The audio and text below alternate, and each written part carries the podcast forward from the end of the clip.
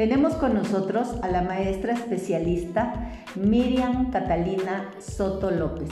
Bienvenida, maestra Katy. Ay, muchas gracias, maestra Oli, por la invitación.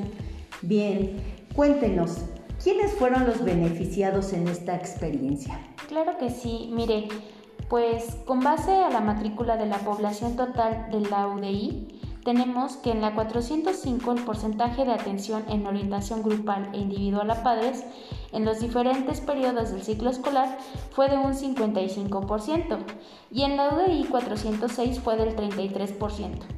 Al implementar esta estrategia también se benefició a la diversidad que presenta diferentes condiciones, con un aproximado de 500 alumnos a más.